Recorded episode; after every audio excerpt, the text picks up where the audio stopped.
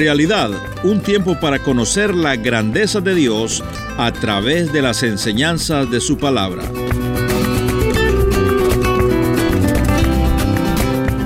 ¿Cuál es el fin supremo del hombre? Conocer a Dios. Y en este caso el rey dice, wow, listo, ok.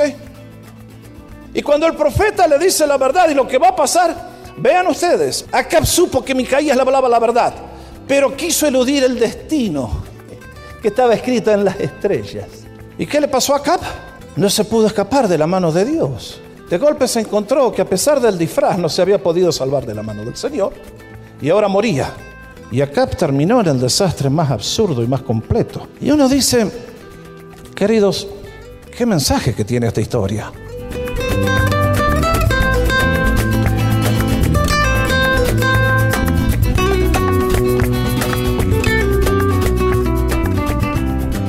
Le damos la más cordial bienvenida a esta edición de Realidad. Y ahora con ustedes el pastor y maestro, el doctor Jorge Oscar Sánchez. Nos vamos a Primera de Reyes capítulo 22. ¿Estamos todos listos? Ajustense los cinturones. Vamos. Dice la palabra de Dios.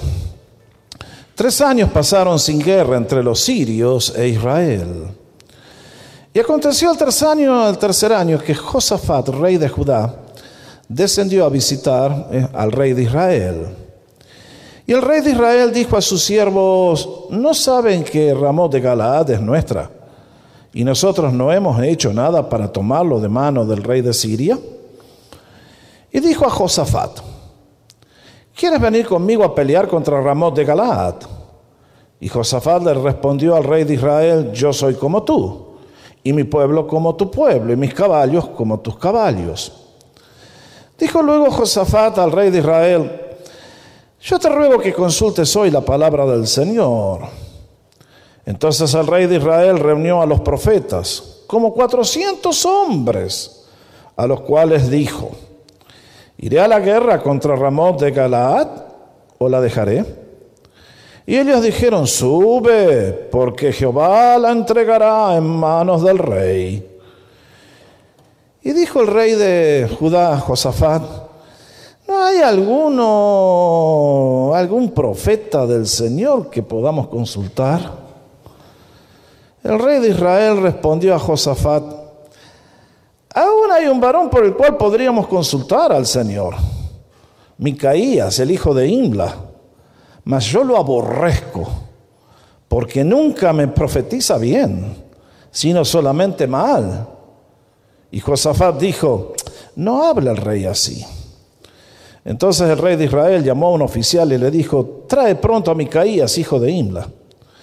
Y el rey de Israel y Josafat, rey de Judá, estaban sentados cada uno en su silla, vestidos de sus ropas reales en la plaza, junto a la entrada de la puerta de Samaria, y todos los profetas profetizaban delante de ellos. Y Sedequías, hijo de Kenana, se había hecho unos cuernos de hierro, y dijo, así ha dicho el Señor, con estos acornearás a los sirios hasta acabarlos. Y todos los profetas profetizaban de la misma manera, diciendo, sube a Ramón de Galaad y serás prosperado, porque Jehová la entregará en manos del rey. Y el mensajero que había ido a llamar a Micaías le habló diciendo, he aquí que las palabras de los profetas a una voz anuncian al rey cosas buenas. Sea ahora tu palabra conforme a la palabra de algunos de ellos y anuncia también buen éxito, ¿eh? Y marquen lo que dijo Micaías. Y Micaías respondió, vive Jehová, que los que Jehová me hablare, eso voy a decir. Vino pues al rey y el rey le dijo, Micaías, ¿iremos a pelear contra Ramón de Galaad o la dejaremos? Y Micaías le respondió diciendo, sube y serás prosperado y Jehová la entregará en manos del rey. Y el rey le dijo, Micaías, no me tomes el pelo, eso es una traducción argentina. ¿Hasta cuántas veces he de exigirte que no me digas sino la verdad en el nombre del Señor? Entonces él le dijo, yo vi a todo Israel esparcido por los montes, como ovejas que no tienen pastor. Y Jehová dijo, estos no tienen Señor, vuélvase cada uno a su casa en paz. Y el rey de Israel dijo a Josafat, ¿no te lo había dicho ya? Este no me profetiza ninguna cosa buena acerca de mí, sino solamente el mal. Entonces Micaía le dijo, oye pues, palabra del Señor. Yo vi al Señor sentado en su trono, y todos los ejércitos de los cielos estaban junto a él, a su derecha y a su izquierda. Y Jehová dijo, ¿quién inducirá acá para que suba y caiga en Ramón de Galaad? Y uno decía de una manera y otro decía de otra. Y salió un espíritu y se puso delante de Jehová y dijo, yo lo induciré. Y Jehová le preguntó, ¿de qué manera? Él le dijo, yo saldré y seré espíritu de mentira en la boca de sus profetas. Y él dijo, ¿le inducirás? Y aún lo conseguirás. Ve pues y hazlo así. Y ahora He aquí Jehová ha puesto espíritu de mentira en la boca de todos tus profetas, y él, Jehová, ha decretado el mal acerca de ti. Entonces se acercó Sedequías, hijo de Kenana, y golpeó a Micaías en la mejilla diciendo, ¿por dónde se fue de mí el espíritu de Jehová para hablarte a ti? Y Micaías respondió, He aquí tú lo verás en aquel día, cuando tirás metiendo de aposento en aposento para esconderte. Entonces el rey de Israel dijo, toma a Micaías y llévalo a Amón, gobernador de la ciudad, y a los hijos del rey, y a Joás, hijo del rey. Y dirás, así ha dicho el rey, echen a este en la cárcel y manténganle allí con pan de angustia y con agua de aflicción, hasta que yo vuelva en paz. Y dijo Micaías, si llegas a volver en paz, Jehová no ha hablado por mí. Enseguida dijo, oigan esto, pueblos todos. Subió pues el rey de Israel con Josafat, el rey de Judá, a Ramón de Galaad. Y el rey de Israel dijo a Josafat, yo me voy a disfrazar y entraré en la batalla y tú ponte tus vestidos, ¿eh? Y el rey de Israel se disfrazó y entró en la batalla. Mas el rey de Siria había mandado a sus 32 capitanes de los carros diciendo, no peleen ni con grandes ni con chicos, sino solo contra el rey de Israel. Cuando los capitanes de los carros vieron a Josafat, dijeron, ciertamente este es el rey de Israel. Y vinieron contra él para pelear con él, mas el rey Josafat, muy valiente el hombre, empezó a gritar. Viendo entonces los capitanes de los carros que no era el rey de Israel, se apartaron de él. Y un hombre disparó un arco a la aventura e hirió al rey de Israel por entre las junturas de la armadura. Por lo que dijo él a su cochero, da la vuelta y sácame del campo de batalla, pues estoy herido. Pero la batalla había reciado aquel día, y el rey estuvo en su carro delante de los sirios, y a la tarde murió. Y la sangre de la herida corría por el fondo del carro. Y a la puesta del sol salió un pregón por el campamento diciendo, cada uno a su ciudad, cada cual a su tierra. Murió pues el rey y fue traído a Samaria. Y lo sepultaron en Samaria. Y lavaron el carro en el estanque de Samaria y los perros lamieron su sangre. También las rameras se lavaban allí. Conforme a la palabra de Jehová que él había hablado. El resto de los hechos de Acab y todo lo que hizo. Y la casa de marfil que construyó. Y todas las ciudades que edificó no está escrito en el libro de las crónicas de los reyes de Israel. Y durmió Acab con sus padres. Y reinó en su lugar Ocosías, su hijo.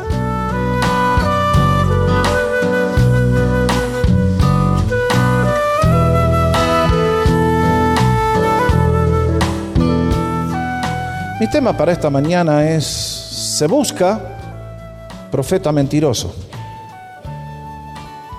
Ustedes han visto los carteles del FBI cuando busca algún delincuente, ¿no es cierto? Se busca. En este caso, un profeta mentiroso. Estoy seguro que el día que Acab murió, si hubiera existido CNN, hubiera sido interesante ver el reporte que daban de la muerte de este rey notable en la historia de la nación de Israel. Estoy seguro que muchos hubieran dicho, hoy el pueblo de Israel tiene algo que lamentar. Nuestro gran rey Acab acaba de fallecer en la batalla allí cuando fue a buscar, a conquistar Ramot de Galaad. Lamentamos la pérdida de un líder tan notable. Pero si ustedes leen este libro que acabamos de leer, Primera de Reyes, dos capítulos antes, se hace una afirmación horrenda con respecto a Acab. Allí dice literalmente el escritor que de todos los reyes de Israel fue el que más hizo para provocar a ira al Señor, porque cuando tomó el, trono de Israel, se casó con una mujer de una nación pagana y esta mujer trajo el culto a Baal a la nación de Israel y se acompañó siempre con centenares de profetas falsos que guiaron al pueblo a hacer todo lo contrario a la ley de Dios y por lo tanto la ira de Dios se encendió contra Cab. Ahora, sin embargo, Dios fue bondadoso con este rey. Le hizo milagros portentosos que ojalá alguien los pudiera ver en el día de hoy. El profeta Elías cerró el cielo con sus oraciones y luego hubo una confrontación en el monte Carmelo para ver si era Dios verdadero Jehová o Baal. Y ustedes reconocen la historia como el Señor hizo caer fuego del cielo y acá vio ese milagro y no se arrepintió. Eh, pueden leer varios milagros portentosos más que Dios hizo a su favor y Acab no prestó atención. Y cuando llegamos a Primera Reyes capítulo 22, ha llegado el momento del desenlace final. Dios le ha bajado el pulgar. Dios ha dicho, no va más, se acabó. Y entonces encontramos cómo Dios preparó la escena para que esto ocurriera. ¿Cuál era la escena? El pueblo se había dividido en dos reinos como resultado de ciertas cosas que no vale la pena entrar en detalles ahora. Pero si ustedes miran allí, van a encontrar que en Jerusalén, que era la capital, se formó el reino de Judá. ¿Eh?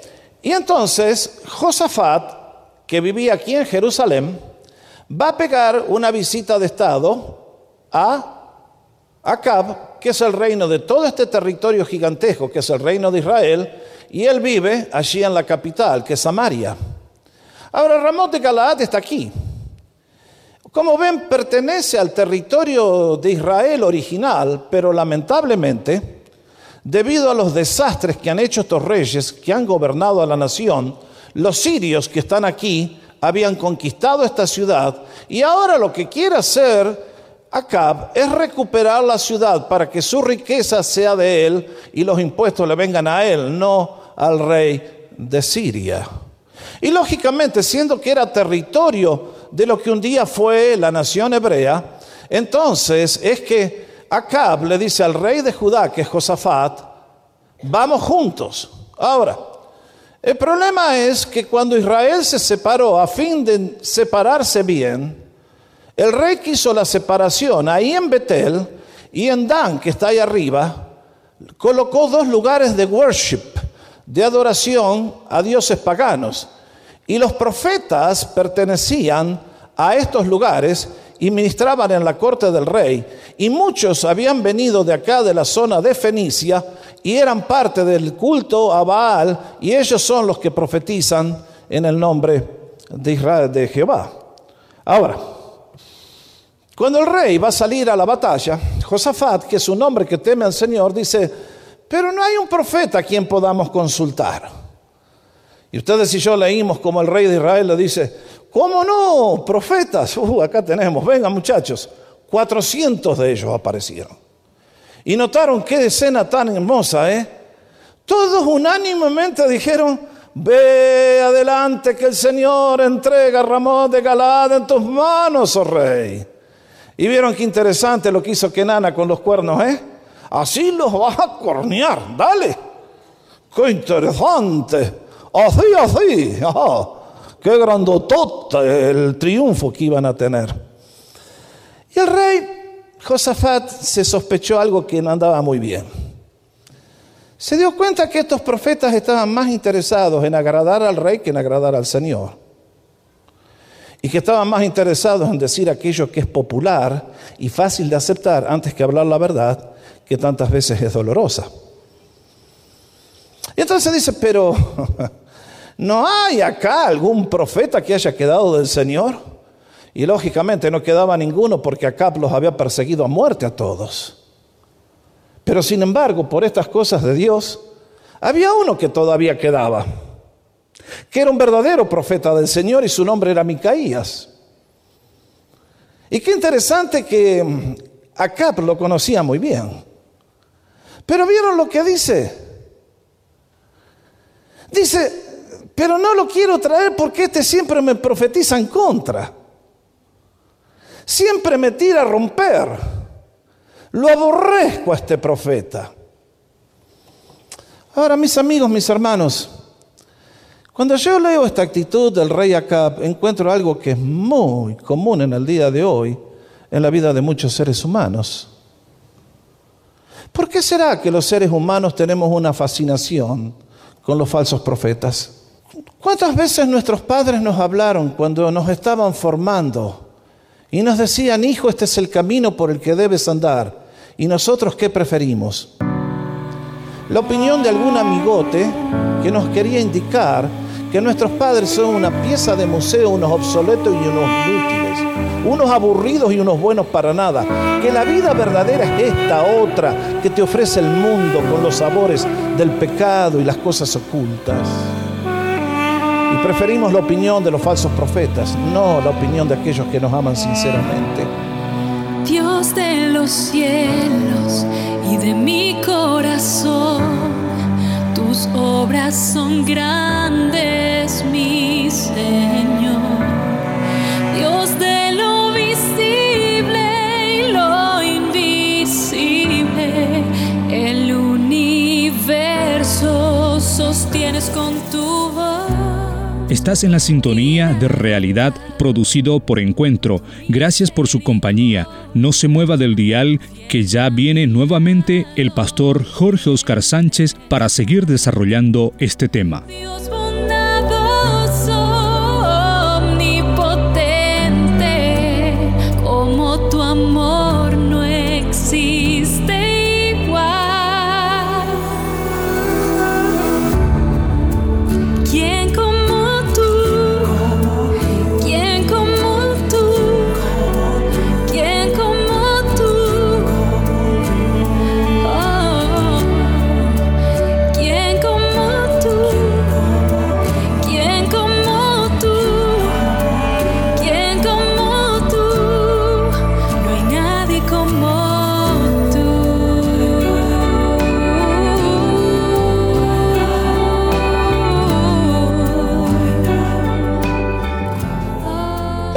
Dice, bueno, manden a traer al plomazo ese, al pesado ese que siempre me profetiza en contra.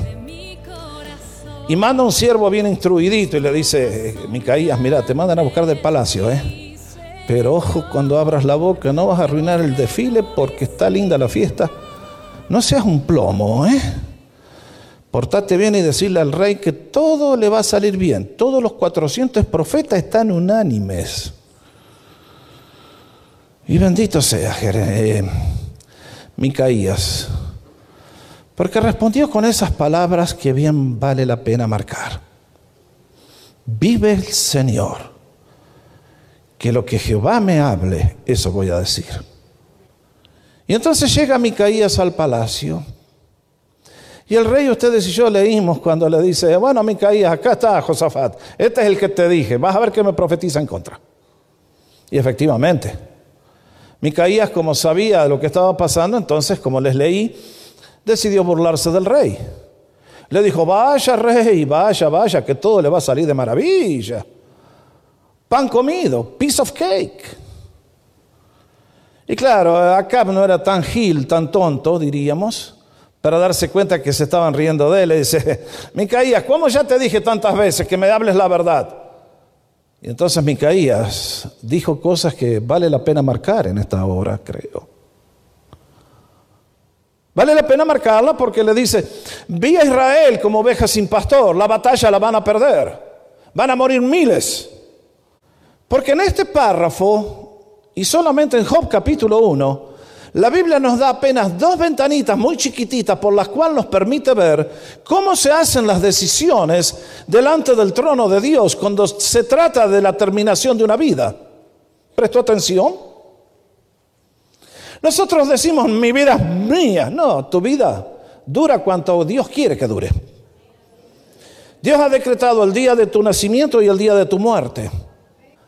¿Cómo quisiera que cada uno pudiera recordar esta sola verdad? Dios es santo.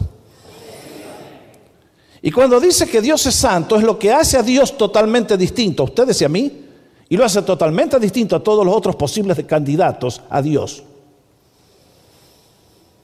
La santidad de Dios es lo que lo hace completamente distinto a todo lo que ustedes y yo conocemos. Y en este caso Acab ha tenido oportunidad tras oportunidad tras oportunidad y a todas las ha desperdiciado. Y ahora el Señor dice, muy bien, me imagino la escena, ¿la pueden visualizar ustedes? El rey del universo sentado en su trono de gloria y todos los ángeles y todos los demonios. ¿Qué vamos a hacer? ¿Cómo vamos a liquidar a Acab? Y entonces uno dice de esta manera y el otro dice de la otra. Y finalmente aparece este espíritu que dice, déjenme que yo lo engaño a través de la boca de sus profetas, va a la batalla y... ¿Y cómo voy a hacer para destruir a esa chica de 15 años? Ah, a través de sus compañeritas le voy a decir, vete a la cama y luego aborta, porque un niño, un aborto te hace arruinar la carrera. Y viene Dios y dice, ¡pum! Ah, queridos, qué tremendo que debe ser. Ustedes y yo no vemos eso. Por eso nos dice el libro de los proverbios, compra la verdad, no la vendas. La sabiduría, la enseñanza, la inteligencia. Si tú no sabes cómo trata Dios con tu vida, ¿qué estás viviendo? Una mentira, un absurdo, una locura. ¿Cuál es el fin supremo del hombre? Conocer a Dios. Y en este caso el rey dice, wow, listo, ok. Y cuando el profeta le dice la verdad y lo que va a pasar, vean ustedes, Acab supo que Micaías le hablaba la verdad, pero quiso eludir el destino que estaba escrito en las estrellas. No estaba escrito en las estrellas, estaba escrito en el trono de Dios, con palabra que no puede ser quebrantada. Y entonces dijo, me voy a disfrazar, porque si me disfrazo, lo otro no me encuentran. Astuto. Y ustedes leyeron lo que pasó.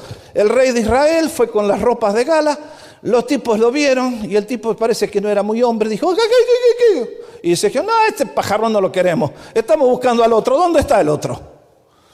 Y el otro no lo encontraron. Qué astuto que era. Vivo como todos los que se andan por ahí y se ríen de Dios. Y mis hermanos, ustedes vieron lo que pasó. Un arquero que ni sabemos quién fue, fue llegando a la hora del crepúsculo y dijo, uy, che, se está acabando la batalla. Y me sobró una flecha. ¿Y para qué la voy a llevar para casa? Más vale la agarro y la tiro para el aire. ¡Pum! Y Dios tomó esa flecha. ¿Y qué le pasó a Cap? No se pudo escapar de la mano de Dios. De golpe se encontró que a pesar del disfraz no se había podido salvar de la mano del Señor. Y ahora moría y su sangre comienza a correr. Y el hombre que se sentaba en el trono, y el hombre delante del cual se inclinaban los profetas mentirosos y lo alababan, su sangre fue lamida por los perros, su carro fue lavado donde se lavaban las prostitutas, y Acab terminó en el desastre más absurdo y más completo. Y uno dice, queridos, Qué mensaje que tiene esta historia. Porque nos advierte a todos y a cada uno, incluyendo al, primero al pastor y después a todos. Este tema de la mentira es una de las realidades más tristes de nuestra vida. Es una confirmación de lo que dice la Biblia. Engañoso es el corazón humano. ¿Quién lo conocerá? Atrás la historia de este se busca profeta mentiroso. Quiero hacerles el examen a todos. ¿De qué lado estás? Quiera por la bondad de Dios que puedas decir, yo he escogido a Jesús, le he dado mi vida a Él. Y estoy viviendo para amarle, para adorarle, para glorificarle y para servirle. Y su voluntad es mi voluntad y mi deseo supremo en la vida es llegar a ser como Él y agradarle en todo lo que hago. En el día de hoy estamos sufriendo una crisis. La crisis de la religiosidad, del churchianismo. Cristo no vino a buscar churchianity, vino a ser Christianity. Vino a buscar personas que tengan una relación creciente y dinámica con Él, que le amen y lo demuestren en su vida diaria. De otra manera es una mera religión falsa. Perteneces tú a la verdad, perteneces tú a Jesús. Mientras hoy te manda Micaías que te advierte en contra tuya, aunque no te guste, ven a la luz. Mientras tienes tiempo, mientras Dios te abre la puerta. Ven a Jesús cuando Él te llama, porque no siempre te va a llamar. Me gusta lo que dice Micaías. Yo voy a decir lo que Jehová me dice que diga. Ven a Jesús, ven a la verdad, ven a la luz.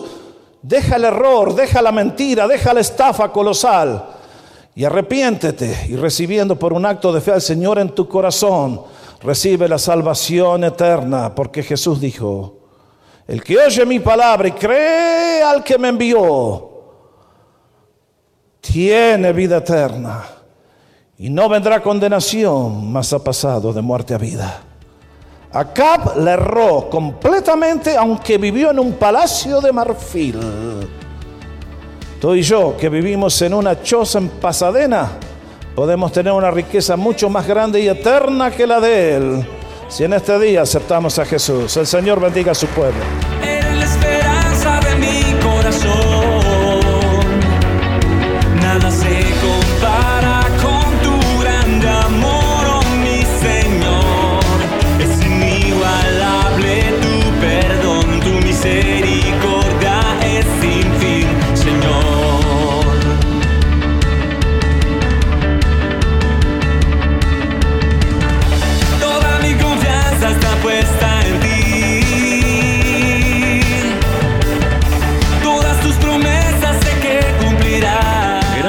Por haber sintonizado Realidad. Espero que haya traído edificación y reflexión a su vida. Realidad es una producción de encuentro y sus preguntas y comentarios son bienvenidos a www.encuentro.ca. Se lo repito, www.encuentro.ca. También usted puede comunicarse directamente con el doctor Jorge Oscar Sánchez a través de www.realidadonline.com. Gracias por su amable sintonía y que Dios le bendiga.